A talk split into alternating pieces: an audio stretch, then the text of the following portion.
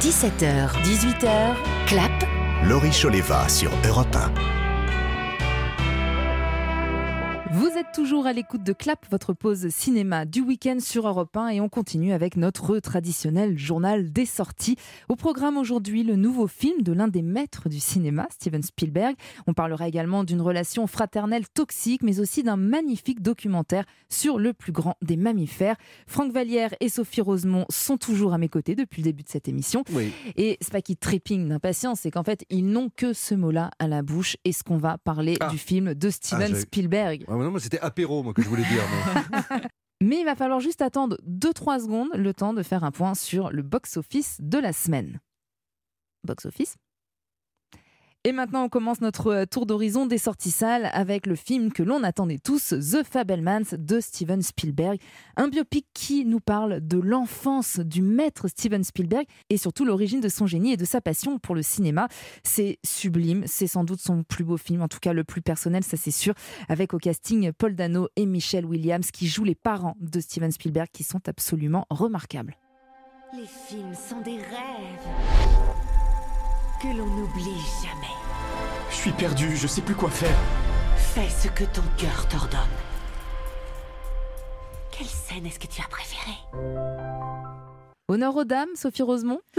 Eh oui, bon bah ciao, bye bye les garçons. Je pense que là je vais parler pendant une demi-heure.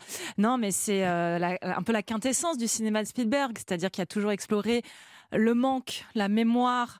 Euh, le trauma, la, la- la famille évidemment et tout ça. Ses ça, origines aussi, son ses judaïsme. origines, tout à fait. Et là, il parle de, de la manière dont il a été confronté à l'antisémitisme, étrangement Mm. uniquement lorsqu'il est arrivé en Californie. Vous le découvrirez en, en- en voyant le film. Et puis euh, qui débute sur euh, quand même les images d'un film ô combien fondateur, sous le plus grand chapiteau du monde de Cécile B. 2000, et, euh, et qui a énormément marqué le petit Samy. Effectivement, le casting est C'est le nom irréprochable. du personnage dans le film qui est en fait Steven Spielberg. Effectivement, Steven Spielberg devient Sammy Fabelman.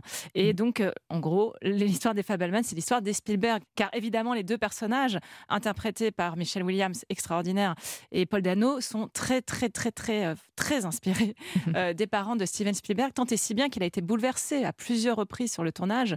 Il avait sa petite larme, le Steven, et ben en fait, nous aussi. Et puis, il y a aussi, sans aucun spoil, une espèce de, de double cabriole, à la fois sémantique et esthétique, à la toute fin euh, du film, lorsqu'il fait la rencontre d'un réalisateur qui a été extrêmement important pour lui et qui est interprété par un réalisateur qui est aussi très important pour nous.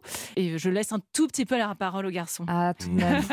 Franck Vallière. Ah, moi, ce qui m'a beaucoup intéressé, c'est que au gré de la filmo de Spielberg, il y a la, il y a la quête du père ou la quête d'un père. C'est-à-dire qu'il peut faire la guerre des mondes Mm, et c'est- en fait, c'est l'histoire d'un père qui veut retrouver son fils. Euh, dans E.T., le père est absent. Mm. Euh, Sam Neill dans euh, Jurassic Park n'en a rien à foutre des enfants. Il y a toujours eu un trouble. Et en voyant le film, en fait, Mm. j'ai des pièces, mais c'est pas des pièces, ce sont des châteaux entiers qui se sont illuminés. Il y a Sur pièces manquantes du puzzle. hein. C'est quoi le problème avec le père? Paul Dano, pour une fois, est irréprochable en jouant un mec un peu en dessous, pas un, un psychopathe, et ça change. Et il le fait excellemment bien. Ah oui, c'est le mec sympa. Voilà. C'est le bon père de famille. Et d'un seul coup, il y a des trucs, mais on se dit Ah, ben c'est pour ça. Je ne dirai pas quoi, je ne dirai pas comment. Si vous me permettez d'ajouter en 10 secondes, puisque Sophie a monopolisé la parole avant que je passe la balle à Didier. Mais enfin, mais enfin Et vous voyez la scène de fin, il y a quelque chose que je trouve fabuleux dans ce film, même si, attention, il ne faut pas s'attendre à du grand spectacle Spielbergien. C'est un film extrêmement intimiste. Qui, euh, vous vous souvenez de la scène de fin de- du film de, Guada, de, de Guadagnino, euh, Me By Your Name, où euh, La cheminée, Ti- Timothée Chalamet Timothée qui Chalamet pleure, se voit un- et Sufjan Stevens s'en font. Oui. dire à son père des choses extrêmement importantes. Il y a deux ou trois scènes entre Steven et sa mère et une entre Steven et son père dans le film qui sont de cet acabit et vraiment ça nous plonge dans un état émotionnel qui est très très fort. Ils ont aimé, hein Et Didier Alouche qui est avec nous cette Mais- semaine. mais- Non, bah, je ne vais pas rajouter, le film est fabuleux de toute façon. Mais par contre, j'ai une mission pour vous, mesdames et messieurs, qui nous écoutez de l'autre côté du transistor, de la radio, de votre internet, de tout ce que vous voulez. Vous pouvez sauver la carrière de ce film. Le film n'a pas du tout marché aux États-Unis. Steven Spielberg compte sur les Français. Vous avez déjà sauvé Babylone. Hmm. On compte sur vous pour Allez. sauver les bons films d'Hollywood. Le Merci soldat beaucoup. Spielberg. Les auditeurs d'Europe sauver le 1 soldat Spielberg. vont sauver Hollywood. Et on a appris cette semaine que Steven Spielberg prépare une série en 7 épisodes d'après un scénario de Stanley Kubrick sur Napoléon. Napoléon, bravo, ils suivent. Eh bien, on va écouter justement vos réactions à la sortie des salles de cinéma. J'ai adoré, j'ai pleuré, euh, j'ai, euh, il y a des scènes incroyables, incroyables. C'est trop bien quoi. Enfin c'est vraiment super. Quand on aime le cinéma, c'est un film qui parle forcément quoi, parce que ça parle de, de l'émotion dès qu'il qu'il projette un film, on se voit un peu dedans. Donc, euh, donc non, c'est vrai que c'est, c'est, c'est assez, assez fort sur ce point-là. ouais. beaucoup aimé, très émouvant, euh, sincère, franchement, euh, je recommande. Bah, c'est une leçon. Voilà, c'est une leçon de vie. J'ai pas forcément non plus vu euh, tous les films de Spielberg, mais c'est vrai que là, c'est, ça faisait quelque chose et, vraiment beaucoup aimé. On continue avec euh, Pulse, un premier euh, long métrage d'une réalisatrice finlandaise, Eno Suni. C'est l'histoire euh, d'Elina, une jeune rappeuse finlandaise qui déménage sur la côte d'Azur chez le nouveau petit ami de sa mère. Elle devient proche de sa nouvelle demi-sœur, Sofia, une danseuse qui mène une double vie. Très vite, la relation va devenir toxique. J'ai pas envie de me poser. J'y crois pas. Tu peux pas posséder quelqu'un, c'est pas possible. Il s'est passé un truc entre Sophia et toi? Franck Vallière. Les deux particularités du film intéressantes sont la présence de Carmen Kassovitz, fille de Mathieu. Mhm. Voilà. Euh, la deuxième Qu'on étant. a découvert récemment dans Tempête aussi. Voilà, et qui joue aussi dans la série Stalk. Voilà. Euh, la deuxième particularité intéressante, ce serait l'aspect euh, graphique, euh, c'est-à-dire que c'est une réalisatrice qui est très inspirée par tout ce qui serait Nicolas Winning Refn, euh, Mm. Gaspard Noé. Malheureusement, c'est pas assez régurgité. On s'attendrait en arrivant sur la Côte d'Azur en version grand luxe à voir une espèce de déjà mort d'Olivier Dahan, le portrait d'une génération 3.0, euh, 30 ans plus tard, sur la dépravation, le- l'excès de drogue, etc. Et en fait, on, bizarrement, le film vire assez rapidement sur un truc psychologique et d'une relation toxique et parfaitement puérile et étire le temps. Et malheureusement, bah, je suis passé un petit peu. Ah bah, et le film était là. Bah, je suis passé là.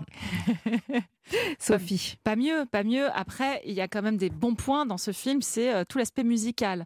D'abord, il y a la chanteuse Camille, euh, qu'on découvre Mhm. avec plaisir euh, face caméra, donc ça c'est assez agréable.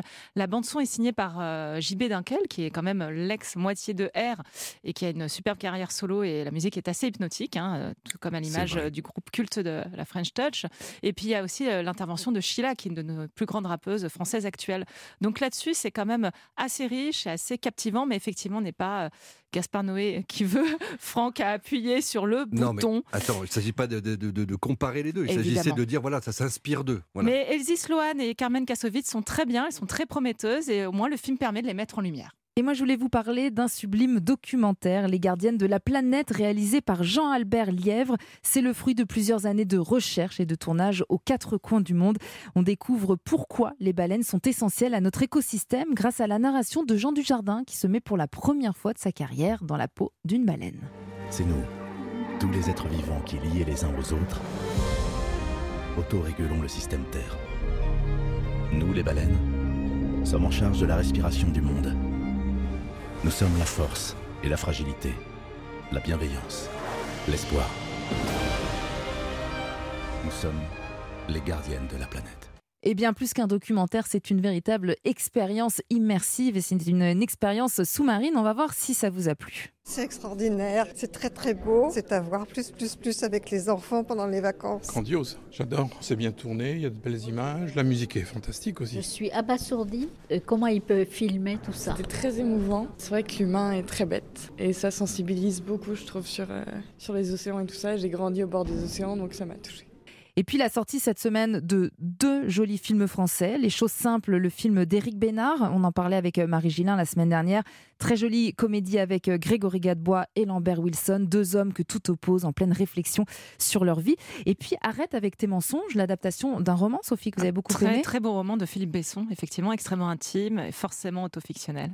qui revient donc euh, sur la grande histoire d'amour De euh, sa qu'il a jeunesse. eu. Voilà, c'est son premier amour. Euh, c'est joué par euh, Guillaume de Tonquédec et Victor, Victor Belmondo. Belmondo. Il était comment, mon père? Vous le connaissiez bien? L'ai comme un fou, ton. Et c'est déjà la fin de ce clap. Merci à tous les trois d'avoir été à mes côtés. Aujourd'hui, je vous rappelle que j'ai eu l'immense plaisir de recevoir Isabelle Huppert pour son rôle dans La syndicaliste en salle la semaine prochaine. Tout de suite, je vous laisse en compagnie de Lionel Gougelot pour Europe 1 Soir. Et comme c'est encore les vacances, profitez-en pour aller au cinéma en famille, entre amis ou même tout seul. Très bon week-end à vous à l'écoute d'Europe 1.